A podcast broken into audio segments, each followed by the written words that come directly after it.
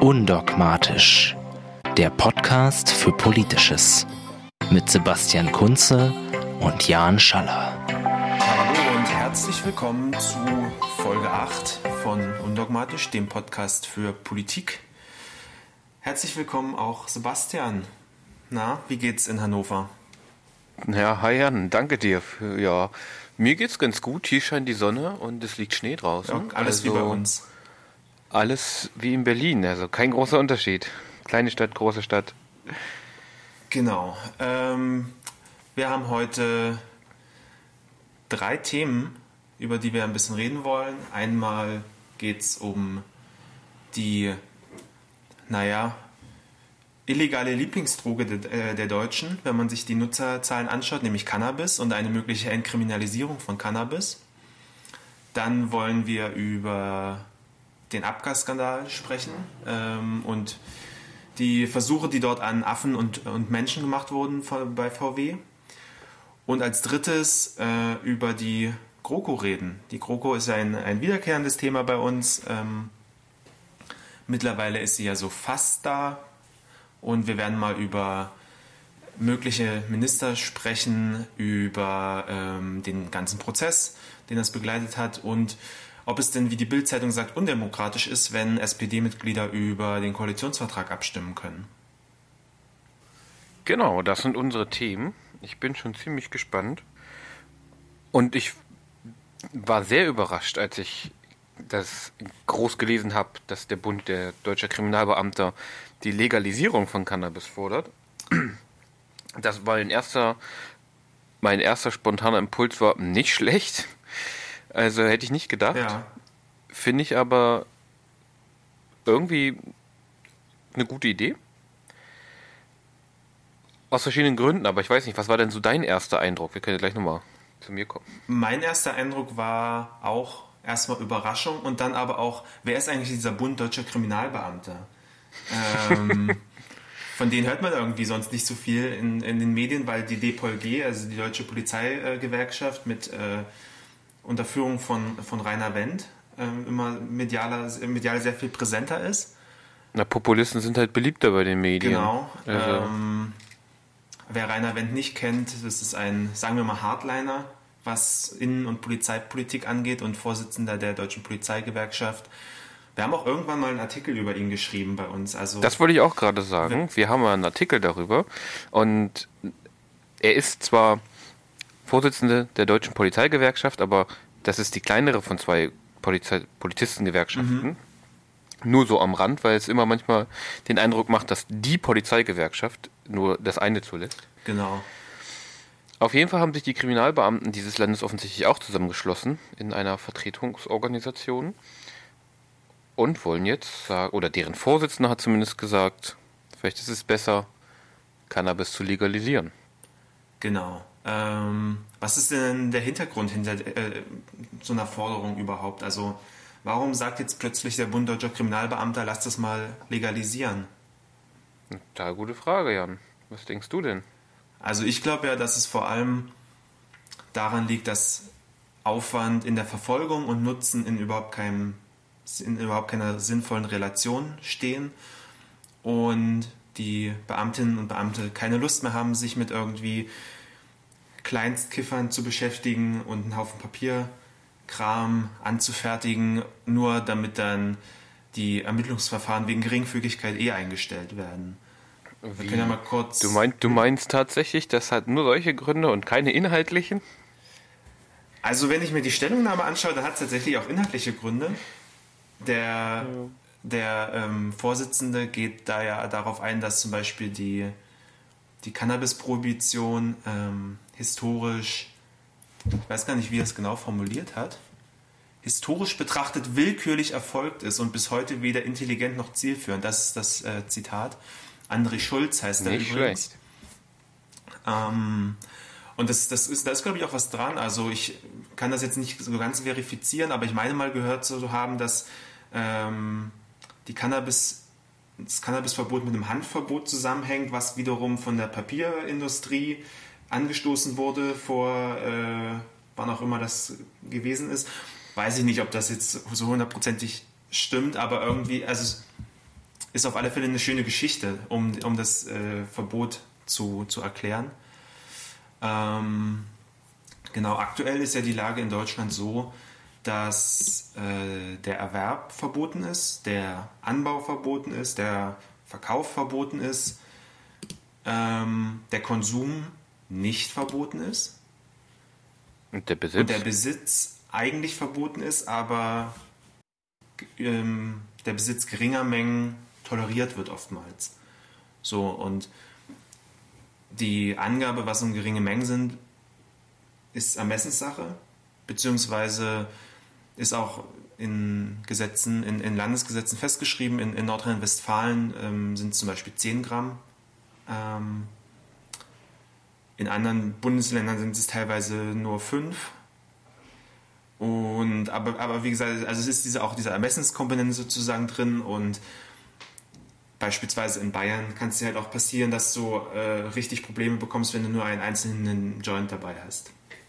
Genau, aber der Konsum ist straffrei, weil das laut Gesetzgeber unter Eigenschädigung fällt und Eigenschädigung nicht äh, strafbar ist. Ja, das klingt ganz, ganz spannend, aber ich denke, dass dieser Aspekt, der oder dieser, dieser bürokratische oder technische Aspekt da auch eine große Rolle spielen kann. Denn es betrifft ja nicht nur Polizisten, die da sich den lieben langen Tag irgendwo die Beine im Bauch stehen sollen oder hinterherlaufen sollen, um irgendwie mhm. kleine Dealer oder sowas festzunehmen, sondern es verstopft auch in gewisser Weise die ganzen Gerichte, die ja jetzt schon ja, zu wenig Leute haben. Die Fälle schleppen sich, also sie kommen nicht mehr hinterher. Also, mhm. es würde ja vieles entlasten. Also einerseits würde das das ähm, Strafrechtssystem und auch die Justiz entlassen die Polizei. Und gleichzeitig könnte man darüber Steuereinnahmen generieren, wenn man das legalisieren würde und verkaufen würde. Man könnte die, ja. man könnte die Qualität anbauen, das, äh, anbauen, die Qualität kontrollieren. Mhm. Das heißt auch eine, Sicherheit, also eine Sicherheitsgarantie mhm. geben. Und ich erinnere mich an Zeiten, das ist zwar fast zehn Jahre her, aber da tauchte dann Gras aus Leipzig auf bei uns in der Gegend, also in Halle Leipzig so, wo angeb das angeblich mit Blei versetzt war und wo Leute dann echt Schiss gekriegt haben weil irgendwie mhm. nicht klar war, wo das herkommt und was damit, was da los ist. Sowas ließe sich ja vermeiden, weil durch die Legalisierung es auch der organisierten Kriminalität schadet. Auf jeden Fall. Ich weiß nicht genau, wie groß jetzt das in, in, in Zahlen ähm, sozusagen für die organisierte Kriminalität eine Rolle spielt, aber ich, also ich kann mir gut vorstellen, dass da einiges wegbrechen würde, was dann eben dem Staat zugutekommt. Äh, von daher gebe ich dir total recht. In letzter Konsequenz müsste man ja eigentlich sagen, ähm, wenn es gerade wenn es um Eigenschädigung geht äh, und das das Argument ist, dann müssen einfach alle Drogen legalisiert werden. Und dann kannst du kontrollierte Abgabestellen machen. Und wenn, wenn das passiert, dann hat die organisierte Kriminalität tatsächlich ein großes Problem. Denn gerade mit Kokain ja. wahrscheinlich, LSD, Liquid Ecstasy und wie sie alle heißen, Kokain, wird da sicherlich gut Geld gemacht. Ja, ähm, Portugal hat meines Wissens nach alle, äh, alle Drogen legalisiert. Hm. Ich bin aber nicht äh, informiert genug, um da weiter Auskünfte geben zu können. Äh, ich weiß nur, dass es da wohl geschehen ist. Ein Gegenargument, was ja oft gebracht wird, ist, dass mit einer Legalisierung auch der Konsum ansteigt. Und also gesamtgesellschaftlich betrachtet, dass einfach mehr Leute dann kiffen würden. Aber woher will man das denn wissen? Also ich meine, es gibt, also niemand weiß, wie viele Drogenkonsumenten es gibt, weil es alles illegalisiert ist. Naja, doch, das kann man schon ganz gut sagen, weil es ja sowas wie, ähm, die Zeit hatte in den letzten Jahren eine sehr, sehr große Umfrage mit mehreren tausend äh, Teilnehmenden. Es gibt auch sowas wie den World Drug Report von der WHO. Das sind aber wahrscheinlich alles Schätzungen, oder? Naja, das sind, ich, also dadurch, dass die äh, Teilnehmerzahlen so groß sind, ist, also es sind ja anonymisierte Umfragen, glaube ich, dass die äh, Daten schon relativ verlässlich sind. Hm. Und wir bewegen uns in Deutschland so bei ungefähr 5% der Bevölkerung, die kiffen. Ähm, Aber also regelmäßig, jeden Tag, ab und zu. Also ich finde, das ist schon relevant für uns, weil wenn das Argument Eigenschädigung ist, mhm. dann kann es uns scheißegal sein, salopp gesagt, wie viele Leute dann konsumieren, ob das nun mehr werden oder nicht. Ja. Ich meine, dass das der, Zeug der, nicht irgendwie ab 14 freigegeben werden soll, ist irgendwie klar. Rauchen ist ab 18, der meiste Alkohol ist ab 18. Das interessiert auch niemanden. Also ich meine. Ja, und. Ja, also ich meine, das ist so akzeptiert auch innerhalb der Familien, dass. dass es eben nicht. Ja, auf jeden Fall. Und an so, so etwas gehalten hat. Und Hürden kann man ja setzen, darum geht es ja gar nicht. Der Punkt an der Sache ist vor allem auch, dass eben andere Länder zeigen, dass der Konsum nicht unbedingt steigt nach einer Legalisierung. Beziehungsweise, ja, das dass der Konsum teilweise in Ländern höher ist, wo die Gesetze schärfer sind. Ähm, also beispielsweise in Frankreich, die ein schärferes äh, ähm, Gesetz haben in der Hinsicht, sind es wohl um die 11 Prozent der Bevölkerung. Und in den Niederlanden wo ja schon bekannterweise irgendwie seit 1976 äh, der Verkauf kleiner Mengen erlaubt ist, mit Coffeeshops und was allem dann dazugehört, ähm, bewegen wir uns, glaube ich, so bei 9% oder sowas. Also zwar ein bisschen mehr als in Deutschland, aber weniger als in Frankreich und von daher glaube ich eher, dass es, naja, vielleicht kulturell bedingt ist also ob es jetzt, wie hoch jetzt der genaue Prozentsatz ist. Ja, ich glaube, der exakte Prozentsatz ist eigentlich auch nicht relevant. Weil was will uns diese Zahl sagen? Man will uns damit ja eigentlich nur irgendwie Angst machen, weil laufen hier alles irgendwie Drogenkonsumenten rum. Das ist ja nur ein Problem, weil wir Drogenkonsumenten irgendwie als asozial abstempeln oder irgendwie geschafft haben, dass das Bild eines eines äh, Drogenkonsumenten eben als negativ gilt. Das ist ja dasselbe wie ein Alkoholiker. Aber wir haben so viele funktionierende Alkoholiker in diesem Land, die regelmäßig viel trinken, aber eben zur Arbeit gehen, ja, ihre Arbeit auch irgendwie machen. Die gelten, äh, medizinisch sind das als Alkoholiker, aber sie funktionieren. Und deswegen hat die Gesellschaft kein Problem damit. Also wir produzieren und wir haben ja, also mit Rauchen ist es ja dasselbe, wir haben ja eine große Akzeptanz eigentlich für bestimmte Drogen, aber nur für ganz bestimmte. Ja, das auf jeden Fall. Was wiederum, äh, um das Zitat von André Schulz, vom BDK-Vorsitzenden aufzugreifen, historisch betrachtet, äh, willkürlich erfolgt ist, beziehungsweise sich recht willkürlich entwickelt hat, diese Akzeptanz für äh, die einen Drogen und die Nicht-Akzeptanz für andere. Genau, wahrscheinlich, also ich würde schätzen eher die Nicht-Akzeptanz von anderen Drogen. Das heißt die Ächtung, weil wenn man sich irgendwie anguckt, ähm, was in den, sagen wir mal, Anfang des 20. Jahrhunderts noch ganz normal war, für Pillen zu schlucken, wenn ich irgendwie an Pervitin denke oder mhm. so. Ähm, also die Leute haben eben bestimmte, das was wir heute als Drogen kennen, einfach als Pillen, als Medizin, wie auch immer genommen. Also das ist ja gar nicht, eigentlich, eigentlich ja. ist es ja noch gar nicht so ein langer Prozess. Und bestimmte Drogen gibt es ja auch erst seit noch nicht so lange. LSD gibt es auch noch nicht so lange. Ja, man sieht das ja auch ganz gut in der äh, medialen äh, Auseinandersetzung mit dem Thema. Hm, wenn ich mich an die fr naja, frühen und Mitte 90er erinnere, da hat, glaube ich, der, hm, war es der DFB oder generell der deutsche Leistungssport, der, auf alle Fälle diese Kampagne Keine Macht den Drogen. Äh, und das war ja eine total undifferenzierte Auseinandersetzung mit dem Problem, wo es einfach irgendwie hieß, ja, Rauschgift, das äh, wollen wir nicht und aber halt ohne, ohne Fundierung. Und da sind wir ja mittlerweile deutlich weiter.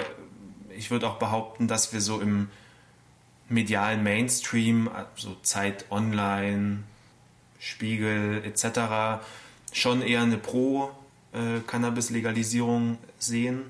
Und das schlägt sich ja auch im Bundestag nieder, weil möglicherweise könnten wir ja tatsächlich im, noch im, im Februar eine Situation haben, wie wir sie im letzten, im letzten Jahr bei der Ehe für alle hatten, dass nämlich gegen den Willen der äh, Kanzlerin und Regierungspartei ein, ein Gesetz ähm, verabschiedet wird, was dann Cannabis legalisieren würde in Deutschland.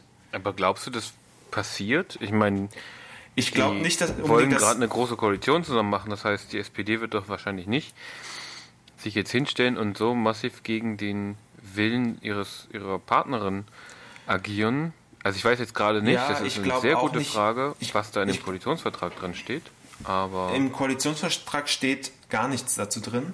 Ja, ich wollte mich auch gerade nochmal suchen. Ähm, ich habe also ich habe ähm, mal nach dem Wort Cannabis gesucht und konnte nichts dazu finden. Ich weiß, dass es im äh, Entwurf von der Jamaika-Koalition drin stand, zumindest unter, äh, unter Vorbehalten und in Klammern als Möglichkeit. ja. Ähm, aber die, die, Situation ist ja, dass wir mit den Grünen und der äh, Linkspartei zwei Parteien haben, die die Legalisierung wollen. Wir haben mit der FDP wieder eine Partei drin, die die Legalisierung will. In der SPD sind viele dafür und in der CDU zumindest einige und andere sind offen. So, die AfD ist natürlich dagegen ähm, und die CSU wahrscheinlich auch. Aber alles in allem haben wir halt schon im Bundestag eine kritische Masse, die, sollten wir jetzt zum Beispiel ein, eine Abstimmung äh, ohne, ohne ähm, Fraktionszwang. Fraktionsdisziplin, Fraktionszwang, genau, bekommen, glaube ich, dass es durchaus im Bereich des Möglichen ist, dass äh, damit Ja gestimmt wird. Das wäre natürlich sehr spannend. Das würde uns mal wieder was Neues bringen. Auf den Koalitionsvertrag kommen wir in unserem nächsten Podcast noch zu sprechen. Genau. Aber worüber ich auch noch nachgedacht habe, Jan, ist, Drogen knallen ja ordentlich und haben eigentlich diese Abgastests auch ordentlich reingeknallt? Was denkst du? Äh, ja, offensichtlich. Ansonsten würden sich ja nicht Menschen dazu bereit erklären, die äh, freiwillig einzuatmen, oder?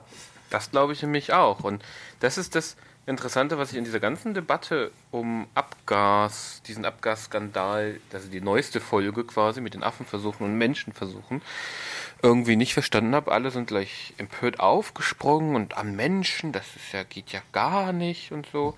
Was ist denn da überhaupt passiert? Klär mich mal ein bisschen auf. Autos ist ja nicht so mein Thema, deswegen verfolge ich das ja, mein, nicht so. Autos ist eigentlich auch nicht so mein Thema, aber ich fand es ganz interessant, weil ich mich irgendwie gefragt habe, Moment mal, das ist, die reden immer von Studie und VW hat Leute mit Abgas, Abgasen ausgesetzt und irgendwie funkt, hat da irgendwas, irgendwas stimmte da, hatte ich das Gefühl, stimmte da irgendwie nicht. Und es geht um eine Studie der RWTH Aachen. Also es ist mhm. eine Hochschule äh, am Rande Deutschlands und die haben eine Studie gemacht zu, beziehungsweise das Institut, also an einem Institut der Universitätsklinik sogar, also es war in, innerhalb der Medizin, wurden Menschen untersucht, ähm, ob solche, ob Stickstoffdioxid, wenn man das einatmet, ähm, über eine bestimmte Zeit, in einer bestimmten Dosis, ob das die Körperfunktion von gesunden Menschen beeinträchtigt. Das sollte erforscht werden. Ähm, mhm. Das hat man auch gemacht an 19 Männern und 6 Frauen. Die haben mehrere Stunden lang eben Stickstoffdioxid eingeatmet, auch in unterschiedlichen Konzentrationen. Und dann wurden eben das Blut, die Lungenfunktion und der Auswurf der Probanden, wie es so heißt, wurden dann kontrolliert und untersucht und so weiter. Und das Ergebnis ist wohl, dass die Körperfunktion der gesunden Testpersonen eben nicht signifikant beeinträchtigt wurden. Das ist auch veröffentlicht worden, diese Studie, mhm. und zwar 2015 wurde es, glaube ich, eingereicht. Jetzt muss ich nochmal nachgucken, weil ich mir das nämlich aufgeschrieben habe. Genau, eingereicht wurde die Studie ähm, 2015, sie wurde 2016 schon veröffentlicht. Wir haben jetzt 2018. Ähm, Genau, man kann die auch, man findet die sehr leicht im Internet. Die ist frei zugänglich, weil sie eben auch ähm, Open Access quasi erschienen ist. Ich würde aber sagen, der, der Clou dabei, und deswegen, das hast du nämlich vorhin auch so schön bei der Anmoderation gesagt, ähm, der Abgasskandal äh, bei VW, das, den Eindruck hatte ich nämlich auch, dass ähm, irgendwie dieser Fokus auf VW so stark war. Auch bei der Berichterstattung über diese, diese, über Ja. diesen Abgasskandal, in Anführungsstrichen, mit den, mit den Affenversuchen in den USA. Und hier siehst du, glaube ich, die Krux. Das, diese Studie ist finanziert worden von der Europäischen Forschungsvereinigung für Umwelt und Gesundheit im Transportsektor. Das ist eine, wie so viele Lobbyinitiativen. Das heißt, da haben sich, also es gibt einen Verein, der ebenso heißt, ne, Europäische Forschungsvereinigung für Umwelt und Gesundheit im Transportsektor. Dahinter stehen dann aber Volkswagen, Daimler und BMW. Und die finanzieren dann Forschung, die machen äh, Werbung, ich würde sagen Propaganda für ihre Zwecke. Also man nutzt eben die Form eines solchen Vereins oder Institution, ähm, um eben ja, sein eigenes Geschäft voranzubringen. Das macht, macht in jeder Was ja Industriezweig. erstmal auch, was ja erstmal auch legitim In ist. gewisser kann man Weise ja, mal in gewisser Weise natürlich. Es ist auf jeden Fall legal. Ob legitim ist nochmal eine andere Frage, würde ich sagen. Es ist legal. Und es ist dokumentiert, es macht, macht in der gesamten Industrie gibt es solche Institutionen. Es gibt da für den Fall in den USA gibt es da auch eine schöne Folge von John Oliver dazu. Der hat das sich nämlich auch mal angeguckt bei denen. Auf jeden Fall. Und Zu Lobbyismus oder wie?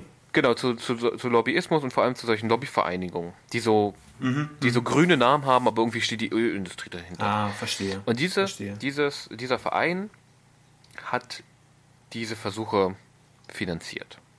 Das ist im Übrigen Mhm. auch offengelegt in dem Papier.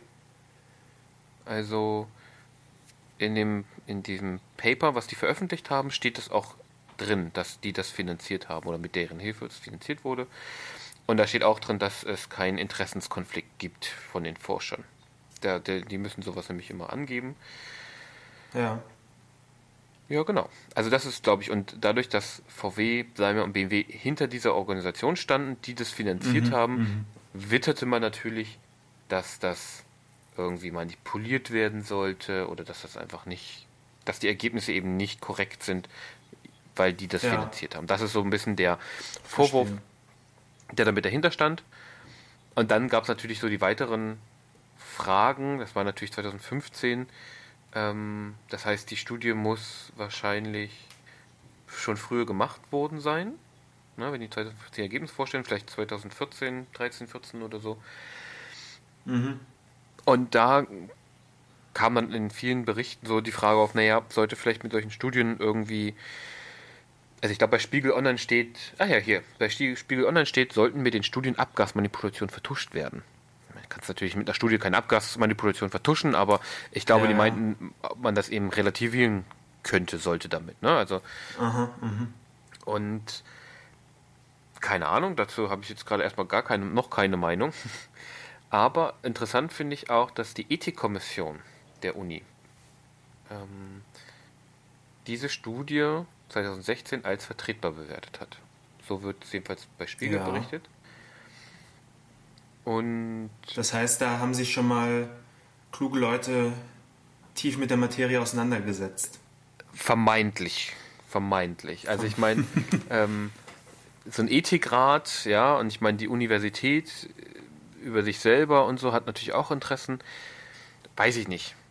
Also natürlich haben sich da schlaue Leute oder hoffentlich schlaue Leute damit befasst und sich die Frage gestellt, ist das eigentlich vertretbar gewesen oder nicht? Und sie kamen zum Ergebnis, ja. Natürlich gab es jetzt irgendwie, dann distanzieren sich Leute, also Daimler distanzierte sich dann von den Methoden und von der Studie selber und ich glaube, dieser, dieser, ähm, dieser EUGT, also diese Vereinigung, ich glaube, die gibt es vielleicht sogar schon gar nicht mehr. Irgendwas, da, daran erinnere ich mich nicht mehr so gut. Da gab es dann auch irgendwelche Konsequenzen von den beteiligten ähm, Firmen. Ja, aber was mich eben wirklich ein bisschen, was ich so merkwürdig fand, war irgendwie dieses, ja, ähm, dieses sich stürzen auf VW, also auf den Autokonzern, Und natürlich das einhellige Verurteilen dieser Studie, Menschenversuche. Ich meine, das klingt gerade in Deutschland, Menschenversuche mit Abgasen ist äh, No-Go. Ja, ja. Also ganz, Es ganz ist schlechtes Ein sehr vermintes Terrain. Man, also man hat ja auch, also ich hatte zumindest, als ich das das erste Mal gehört habe, gleich ganz fiese Bilder so vor Augen äh, von irgendwelchen Leuten, die sich dann in ihren in ihren Garagen mit ihren eigenen Pkw-Abgasen umbringen und, und, und solche Geschichten. Aber das hat ja mit der Realität überhaupt nichts Nee. zu tun. Das, das, das natürlich auch nicht. Also es war natürlich sehr, äh, es war halt eine wissenschaftliche Studie schon in gewisser Weise. Aber und ich meine, die ganze, die ganze große, weiß ich nicht, wie soll man sagen, ähm, dieses Bohai, das da gemacht wurde. Ne? Also ich meine, die, die, der, das Land Niedersachsen ist ja Großaktionär bei VW. Und da, Moment, hier der Ministerpräsident ähm, Stefan Weil von der SPD hat dann eben diese Tierversuche, bei den Tierversuchen, ähm, da kam, war das glaube ich noch nicht raus mit den Menschenversuchen, eben als absurd und unentschuldbar bezeichnet. Bei den Tierversuchen kann ich das in gewisser Weise nachvollziehen. Aber Ja. soweit ich wissenschaftliche universitäre Studien kenne, werden die Probanden darüber aufgeklärt, was da passiert. Werden die Probanden vorbereitet. Mhm. Und wird, die Leute entscheiden sich Mhm. bewusst und selbstbestimmt dazu, an so einer Studie teilzunehmen. Und darüber hat niemand geredet. Und ich schätze, dass sie auch eine Entschädigung dafür bekommen haben. Sicherlich das auch. Also das, davon gehe ich auch aus, gerade wenn es in- über eine Uniklinik läuft, da ist viel Geld drin bei solchen Forschungsprojekten. Also, und darüber hat niemand geredet. Und es hat auch niemand darüber Ja. geredet, wenn sich alle einig sind, dass es, dass das gar nicht geht, dass es moralisch und rechtlich und ach, wie auch immer alles ganz schlimm ist. Keiner hat mal die Institution angegriffen, die das tatsächlich durchgeführt hat, nämlich die Universitätsklinik. Und die Universität, Mhm. Das hat mich stutzig gemacht, wo ich dachte, Moment mal, irgendwas, da stimmt doch was nicht. Also ich kann doch nicht die, die, den, den Geldgeber kritisieren, weil mir das ja gerade so passt, aber nicht denjenigen, der es tatsächlich macht. Der auch wahrscheinlich auf die Idee gekommen ist, lass uns das doch mal angucken. Ja, VW ist ja gerade ein gutes Ziel durch die ganzen Verfehlungen, die sie sich so geleistet haben. Von daher ist es wahrscheinlich einfach bequem, sich dann auch weiterhin auf äh, VW zu stürzen. Mich würde jetzt aber noch mal ganz kurz interessieren, warum du gerade den Unterschied zwischen Menschen und Affen gemacht hast. Also ich kann es mir denken, aber ich würde mich, mich interessiert es gerne nochmal. Naja, weil ich mir vorstellen kann, also einen Menschen kann ich fragen, bist du bereit, das zu tun? Den Affen kann ich zwar auch diese Frage stellen, aber ich bezweifle, dass. Nein, ich, ich, ich bezweifle, dass ich die Antwort verstehe. Ja. Ich weiß nicht, kann nicht einschätzen, ob sie das vielleicht die Frage verstehen, aber sie können nicht für mich jedenfalls oder für jemanden verständlich einwilligen, ja, ich nehme an diesem Test teil und ich habe verstanden, was die Konsequenzen daraus sein können. Macht, Also das ist für mich so schon noch ein Unterschied, ja. Ähm, weil es sind auch irgendwie Lebewesen, die uns sehr ähnlich sind, deswegen nimmt man sie. Und ich halte grundsätzlich nicht viel von Tierversuchen, wenn es nicht absolut notwendig ist und wenn ich das mit Computersimulation nicht, nicht hinkriege. Aber bei sowas weiß ich nicht. Also da muss. Nee, sorry. Aber da sehe ich halt den großen Unterschied. Genau bei diesem ne, ähnliches Experiment, äh, da sehe ich den großen Unterschied, dass die Menschen sich aktiv dafür entscheiden können und sagen können auch, nee, das äh, ist mir zu krass, das will ich nicht. ja, kann ich total gut nachvollziehen. Also, dass das mir gerade so aufgefallen ist in dieser Debatte, dass die, die Universität Aha. da außen vor war und da habe ich mich halt genau gefragt, so, warum? Und ich glaube, das ist genau das, was du, was du auch meintest, ne? Also da war einem schon irgendwie klar, das lief, war eigentlich alles so wahrscheinlich, lief alles irgendwie korrekt ab. Und wir können jetzt hier nicht eine Universitätsklinik kritisieren, aber wir können das politisch instrumentalisieren und uns aufregen. Und ähm, wir haben mal wieder irgendwie ein bisschen Aufmerksamkeitsökonomie gespielt. Genau, VW klickt sich halt auch besser als äh, RHTW Aachen oder RWTH dazugehörige- Aachen, ja. Ja, genau. Oder das dazugehörige Universitätsklinikum. Naja. So, vorhin hast du ja schon eine wunderschöne Überleitung geschafft. Jetzt mach mal die, äh, die nächste. Die nächste, ja, also, äh, hm, Moment.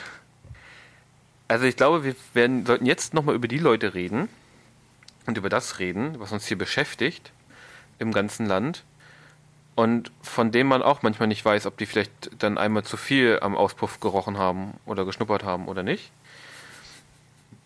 Deswegen würde ich jetzt vorschlagen, reden wir über die große Koalition. ähm, ja, du bist halt wirklich der Meister der naja, Überleitungen. Naja.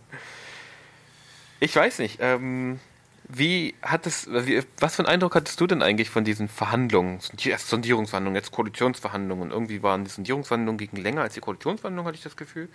Ja. Und irgendwie, peng, war es auf einmal vorbei.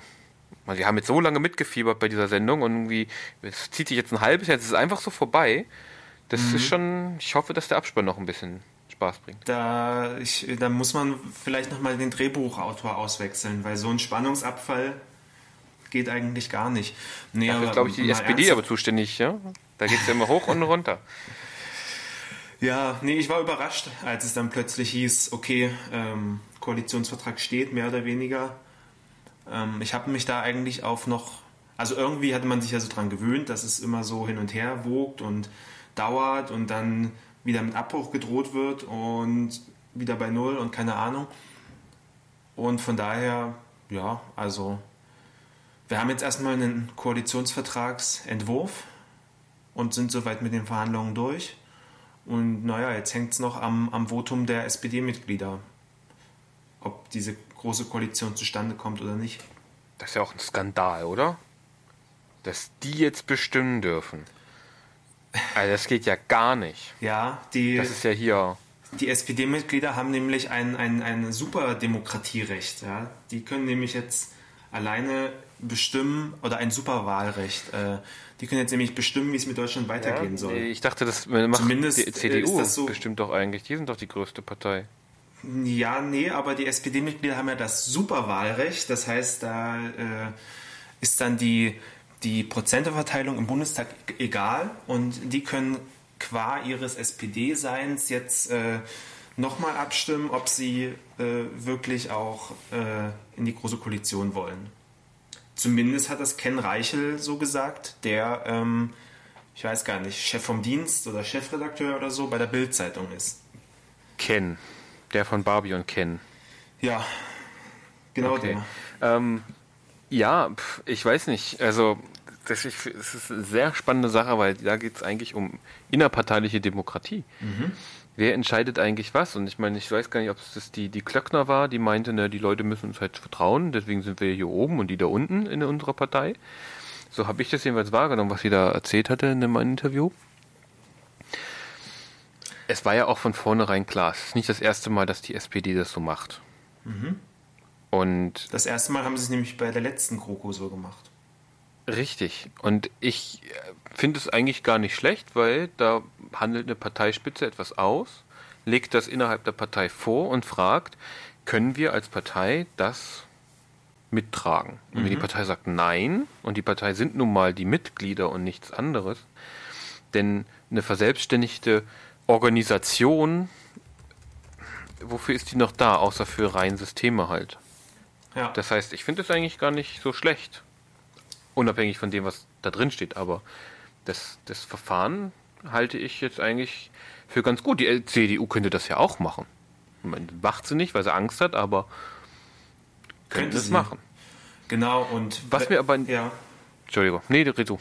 Äh, ich wollte eigentlich darauf hinaus, dass ja das ähm, Grundgesetz, das deutsche Grundgesetz, explizit innerparteiliche Demokratie äh, fordert und fördert. Ähm, also beispielsweise Artikel 21 Absatz 1 Grundgesetz ihre innere Ordnung, also die einer Partei, muss demokratischen Grundsätzen entsprechen. Von daher Richtig, ist es auch schon, schon mal aus der Sichtweise begrüßenswert, wenn eine Partei quasi innerparteilich demokratischer handelt, als sie es davor getan hat. Da stimme ich jetzt zu. Ich glaube, der eigentliche Punkt ist ja dabei, also das Parteiengesetz schreibt das ja nochmal ausführlicher fest, aber das kommt ja auf mein Demokratieverständnis drauf an. Und wenn ich so wie, wie alle eigentlich alle, mit so einem Parlamentarismus äh, zufrieden sind und ich delegiere meine Stimme und dann machen die das schon und äh, ich, ja, passt mhm. schon, dann kann ich das Argument der CDU verstehen, wenn die sagt, hallo, wir sind hier gewählt worden von denen, die gewählt wurden, von denen, die gewählt wurden. Ne? Also ich meine, das, ne, wenn man das von unten nach oben hochrechnet, mhm, wenn die das so machen sollten bei der CDU, dann sind wir hier demokratisch legitimiert, für die gesamte Partei zu sprechen. Ja. Und das kommt jetzt, das prallt jetzt auf eine, auf eine also ich glaube nicht auf das Verständnis bei der SPD-Spitze, die das so verstehen, sondern die beugen sich dem Druck der Basis, dass sie sagen, ja, aber bei uns muss sowas die Partei mittragen. Also alle mhm. sollten die Möglichkeit haben. Ich glaube, das sind zwei Verständnisse, wie was demokratische Verfahren sind. Weil ich glaube, Demokratie und demokratisches Verhalten sind nochmal deutlich mehr als nur irgendwie abstimmen. Aber ich glaube, diese zwei Verständnisse von demokratischen Verfahren prallen da aufeinander. Und damit lässt sich natürlich super Stimmung machen, weil die CDU dann am Ende, wenn die SPD-Basis das ablehnt, kann die CDU geht schon wieder als Gewinner heraus. Und das, das ist mir nämlich aufgefallen bei diesen Koalitionsverhandlungen und vor allem auch vor allem bei den beiden Sondierungsverhandlungen vorher. Der Buhmann waren immer die anderen. Der Buhmann war nie die CDU oder die CSU. Die haben nie was falsch gemacht in der Berichterstattung. Mhm. Erst war es die FDP und jetzt ist es die SPD. Und die Pflicht, eigentlich eine Regierung zu bilden, hat die CDU. Und mit der CD das CSU zusammen. Ja. Und das fände ich ganz interessant, weil, also gerade als dann irgendwie die ersten Sondierungsverhandlungen gescheitert waren, mhm. ist so ein Druck aufgebaut worden auf die SPD oder vor allem auf deren Spitze, weil sie meinen, also weil dann immer gesagt wird, sie haben ja eine Staatsbürger, sie haben eine Verantwortung. Und dem haben sie sich dann offensichtlich gebeugt irgendwie. Aber das fand ich sehr interessant, weil die Pflicht lag ja erstmal bei der CDU-CSU.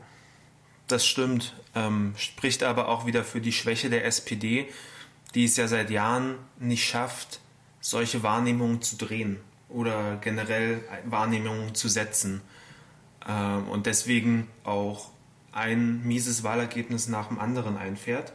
Mhm. Weil das bei so einer linksgrün versüfften Presse, ha? verrückt. letztendlich verrückt. geht es ja, letztendlich geht es ja, da müssen wir uns ja nichts vormachen, im Wettstreit um Stimmen nicht, also auch um das, was umgesetzt wurde, aber vielmehr darum, wie das wahrgenommen wird, was umgesetzt wird. Weil die große Masse ist halt eben nicht so stark an Politik interessiert, dass sie jetzt aktiv verfolgen würden, okay, welche Gesetze wurden denn in dieser Legislaturperiode von welcher Partei eingebracht und, und äh, verabschiedet und was hat das für Auswirkungen, sondern da ist dann eben viel über die Wahrnehmung entscheidend. Und da schafft es die SPD seit Jahren nicht, ihre durchaus vorhandenen Erfolge angemessen darzustellen und zu verkaufen. Und ganz im Gegenteil, äh, sich immer wieder selbst ins Bein zu schießen, wie jetzt mit dem unsäglichen Umgang mit äh, Martin Schulz, ja, der irgendwie vor einem Jahr als großer Heilsbringer aus Brüssel äh, äh, herabgesunken ist auf her herabgesunken Berlin. ist, ja, genau, und, und so die verkörperte Aufbruchstimmung war, was dann irgendwie ja, schon für zwei Wochen, ne? hat ja gereicht, zwei Wochen lang. ja, ähm, und dann schon während des Wahlkampfs überhaupt nicht mehr getragen hat. Ja, und danach ist einfach nur noch traurig war, sich das mit anzuschauen, wie da Potenzial verschenkt wird. Was, was passiert jetzt eigentlich mit dem? Also ich meine, ich meine, ganz ehrlich, irgendwie kann ich kann ich diesen Prozess verstehen, diesen Unmut über Schulz, wer sich hinstellt und sagt, mit uns gibt es keine große Koalition. Ich mache keinen Ministerposten mhm. und so weiter. Und dann irgendwie, ich mache jetzt große Koalition, ich will jetzt eigentlich auch Außenminister werden. Und jetzt gibt es einen Parteisitz auch irgendwie ab. Das scheint ja auch jetzt nochmal Unmut zu bringen, weil sich jetzt, äh, das habe ich jetzt irgendwo gesehen, so jetzt schon so Briefe, offene Briefe von SPD-Mitgliedern kursieren, die sich darüber aufregen, warum jetzt irgendeine Person einfach so bestimmt werden sollte als Vorsitzende, obwohl mhm. die eigenen Regeln, also das Organisationsstatut der SPD vorschreibt, dass es dann eigentlich erstmal jemand von den Stellvertretern machen muss. Das finde ich auch zum Beispiel ganz spannend, dass da, also, dass man sich nicht mal an eigene Regeln hält, weil man so in, in, in mhm. Aufruhr ist, offensichtlich. Und da verstehe ich die SPD nicht. Übrigens trifft das auch auf Olaf Scholz zu. Olaf Scholz das, äh, hat ganz laut in der Hamburger Presse verlauten machen, er wird nicht nach Berlin gehen. Nein, nein, nein, nein. Olaf so, Scholz ist äh, Bürgermeister in Hamburg. Ja, genau. Achso, genau. ja. Nee, ich wollte es bloß zum, Richtig. falls jemand Olaf Scholz nicht kennt, ja, das stimmt, kommt ja. vor. Dass Und Leute, das habe ich nämlich auch schon als Kritik gehört, dass wir oft äh, oder ab und zu ähm, Namen, Namen um sich werfen, die manche Leute nicht kennen. Ach so, Entschuldigung, Und ja. Dass wir da bitte mehr erklären sollen. Also Olaf Scholz, der Bürgermeister von Hamburg, der so, gl so glorreich sich verkalkuliert hat bei G20 und jetzt die Schuld irgendwie auf alle anderen schiebt, nur nicht auf sich Mhm. und sein Missmanagement, der soll Finanzminister werden. Oder wird jedenfalls gehandelt so als Finanzminister. Und der hat halt ganz laut erklärt, er würde niemals nach Berlin als Minister gehen. Also ich Ja. glaube, das ist halt so dieses Ding, ich weiß nicht, in der, in der CDU würde man diese Sachen einfach nicht sagen. Ja, ich schließe das jetzt aus. Oder man macht das auch. Und das finde ich halt irgendwie in dieser SPD immer wieder, also gerade in dieser oberen Führungsriege, es ist halt unglaubwürdig. Regelmäßig. Und klar, dieser Streit da irgendwie zwischen Gabriel und den anderen, weil er jetzt irgendwie sein Amt nicht aufgeben will oder so. Ich meine, das Außenministerium ist ja jetzt ganz offen wahrscheinlich. Weil Gabriel werden sie es jetzt auch nicht geben. Ja, nee, Gabriel wird es eher nicht bekommen und Schulz hat gesagt, er ist jetzt raus oder er wurde, äh, er wurde zurückgetreten, ist zurückgetreten. Naja, aber warte mal ab, wir haben jetzt Dienstag. Mal gucken, was bis Freitag passiert ist. Ja. Ja, ich glaube prinzipiell, das, also dieses ganze, das ganze Schulz-Thema, letztendlich muss man resümieren, dass er kein geeigneter Kandidat war äh, als, als Bundeskanzler. Weil, also sein ganzer, sein ganzer Wahlkampf war ja nicht besonders überzeugend. Ähm, sein Auftritt im einzigen äh, Duell mit äh, TV-Duell mit Angela Merkel war ziemlich unterirdisch. Also das Einzige, woran ich mich erinnern kann, war sein missglückter Rezitationsversuch von äh, irgendeinem islamischen Gelehrten, wo er dann einen klugen Spruch äh, völlig deplatziert in der Debatte gebracht hat, damit er ihn scheinbar nicht vergisst oder so und sich dann trotzdem verhaspelt hat. Und ich glaube einfach, dass das dieses Kernproblem der SPD sehr gut versinnbildlicht, dass sie nämlich einfach kein geeignetes Personal im Moment haben. Also sie haben halt sehr viele Leute schon verbrannt als, als Kandidaten, wie irgendwie Gabriel. Und es, es mangelt dann an, an äh, Nachwuchs oder an potenziellen Leuten, die man offensiv und selbstbewusst aufstellen kann und dann kommt halt kommt wahrscheinlich irgendjemand auf die Idee, ach wir haben ja noch den diesen Martin Schulzer, der hat das auch in Brüssel eigentlich ganz gut gemacht und war wäre das nicht auch einer für für hier? Aber das Also erinnert so mich stelle ich mir das ein bisschen vor. Ja, das kann ich mir auch so vorstellen. Das erinnert mich aber ganz klar an, auch an so Sachen, wo ich mir denke, typisch, da regieren irgendwie, oder ja doch, ja, da, da handeln lange Zeit ganz ähnliche Akteure. Also wenn man sich jetzt die SPD-Führungsriege anguckt und auch die davor, wie lange die da immer am Drücker sind, da wird einfach auch, also da wird einerseits nicht sinnvoll irgendwie politischer Nachwuchs herangezogen, in Anführungsstrichen, ja, dass man die Leute auch aufbaut, sie einführt, sondern da, da gibt es eben immer Klicken und Interessengruppen, die sich gegenseitig stützen. Und dadurch bleiben bestimmte Leute ganz lange in diesen entscheidenden Gremien. Weil es natürlich, Ja. Da gibt es dazu Kritik dran, aber ich meine, seit, seit Anfang des 20. Jahrhunderts gab es eine sehr interessante soziologische Studie dazu, die besagt, dass es eben in so großen Parteien Oligarchisierungstendenzen einfach klar gibt. Das denke ich, ist auch der Fall. Sieht man an unseren großen Parteien, eigentlich in jeder Partei, in jeder Organisation, Organisation nach einer Weile, weil sich bestimmte Institutionen einschleifen. Und die dann eben immer besetzt sind, Klar. ähnlich. Ja. Naja, Machen wir einen Punkt für heute nee, oder ich würde ja vielleicht dann doch noch ein bisschen haten über äh, Ja, das Heimatministerium, wenn du noch fünf Minuten Ach so, Zeit ja, hast. das können wir gerne gerne machen. Weil das hat mich schon ein bisschen überrascht, aber du hast mir ja gerade im Vorgespräch noch erzählt, es gibt so ein Heimatministerium in Bayern. Mhm. Weißt du, was die Gibt machen? es und ja, der Name ist meiner Meinung nach irreführend, weil eigentlich ist es ein, ein Ministerium fürs Land. Also nach allem, was ich so gehört habe, kümmert sich das Heimatministerium um Bayern um den Anschluss oder den, den, den, äh, die Besserstellung von ländlichen Regionen gegenüber der Stadt. Also dass sozusagen das Stadt, es soll dem Stadt-Land-Gefälle entgegenwirken.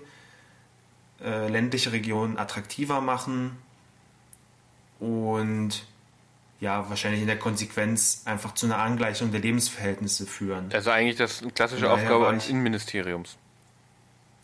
genau.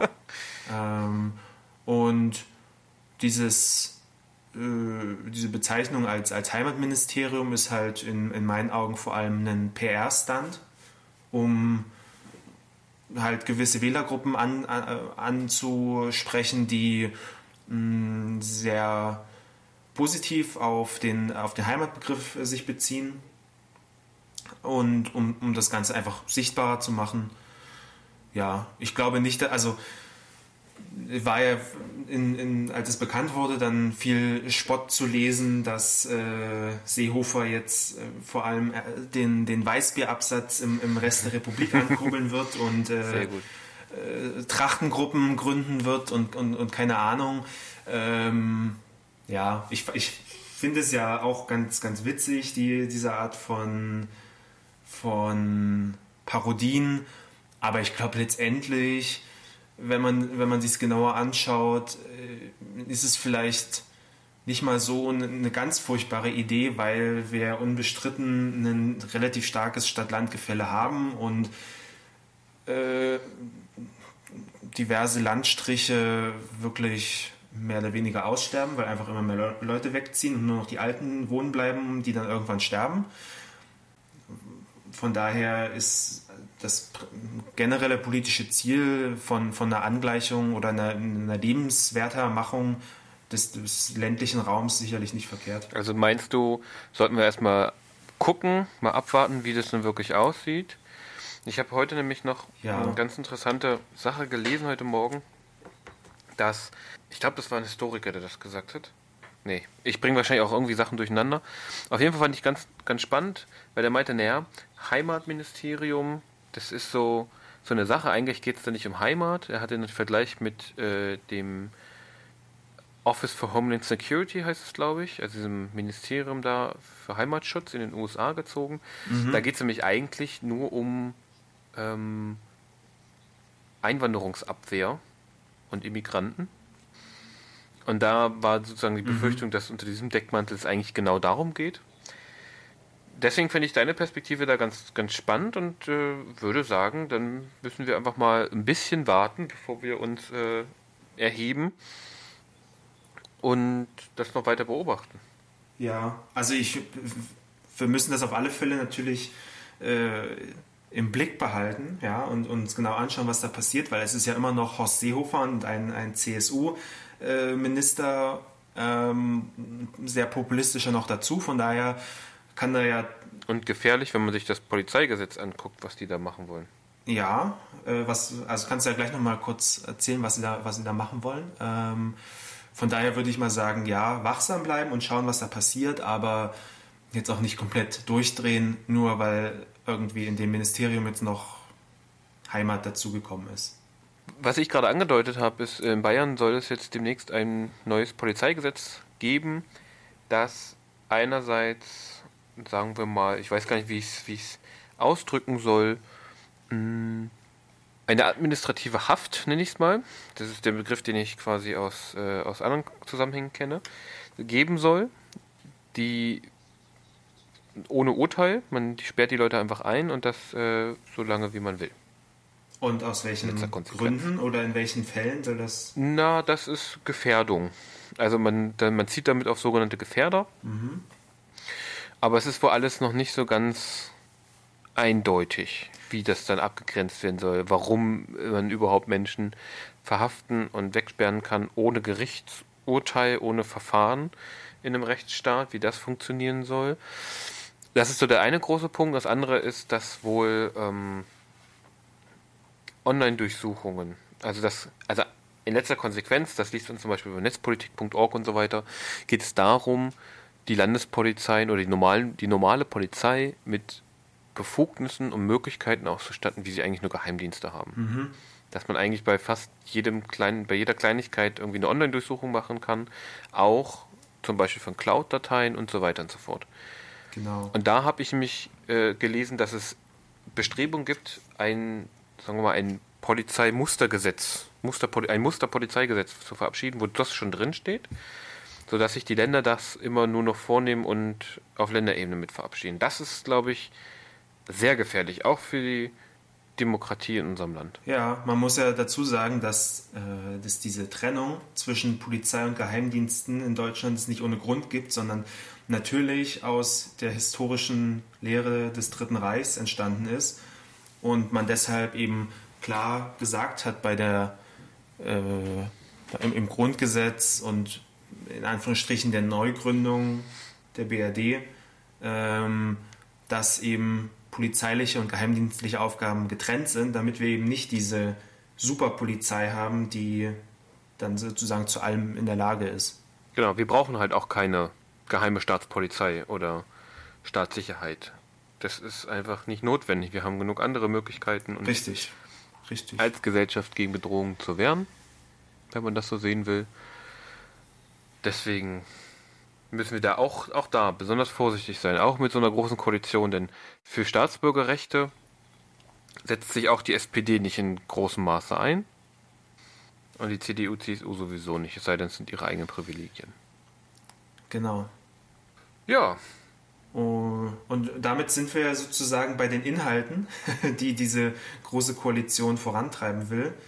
Damit befassen wir uns heute nicht mehr.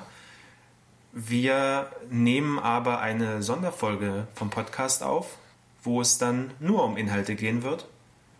Und zwar um die Inhalte des äh, Koalitionsvertrags, des Entwurfs davon. Ähm, jetzt auch nicht alles, aber zumindest die äh, Inhalte, die wir auf undogmatisch.net auch stärker vertreten wollen, nämlich Sozialpolitik, Digitalisierung und Migration, Schrägstrich EU. Und damit werden wir äh, euch in, in, in, in kurzer Folge eine weitere Folge liefern können. Genau. Ich glaube, das reicht so auch erstmal, Jan. ich danke dir für dieses Gespräch. Ich denke das war auch. sehr nett. Ich hoffe, es hat allen, die zuhören, auch gefallen. Ich würde deswegen sagen, bis zum nächsten Mal. Schaltet wieder ein, bewertet uns, schaut vielleicht im Internet vorbei bei undogmatisch.net. Wir freuen uns immer, wenn jemand auch mal liest und vielleicht auch kommentiert. Und ansonsten wünsche ich euch eine gute Woche und äh, bis bald. Tschüss aus Berlin. Undogmatisch. Der Podcast für Politisches. Auch im Netz unter www.undogmatisch.net.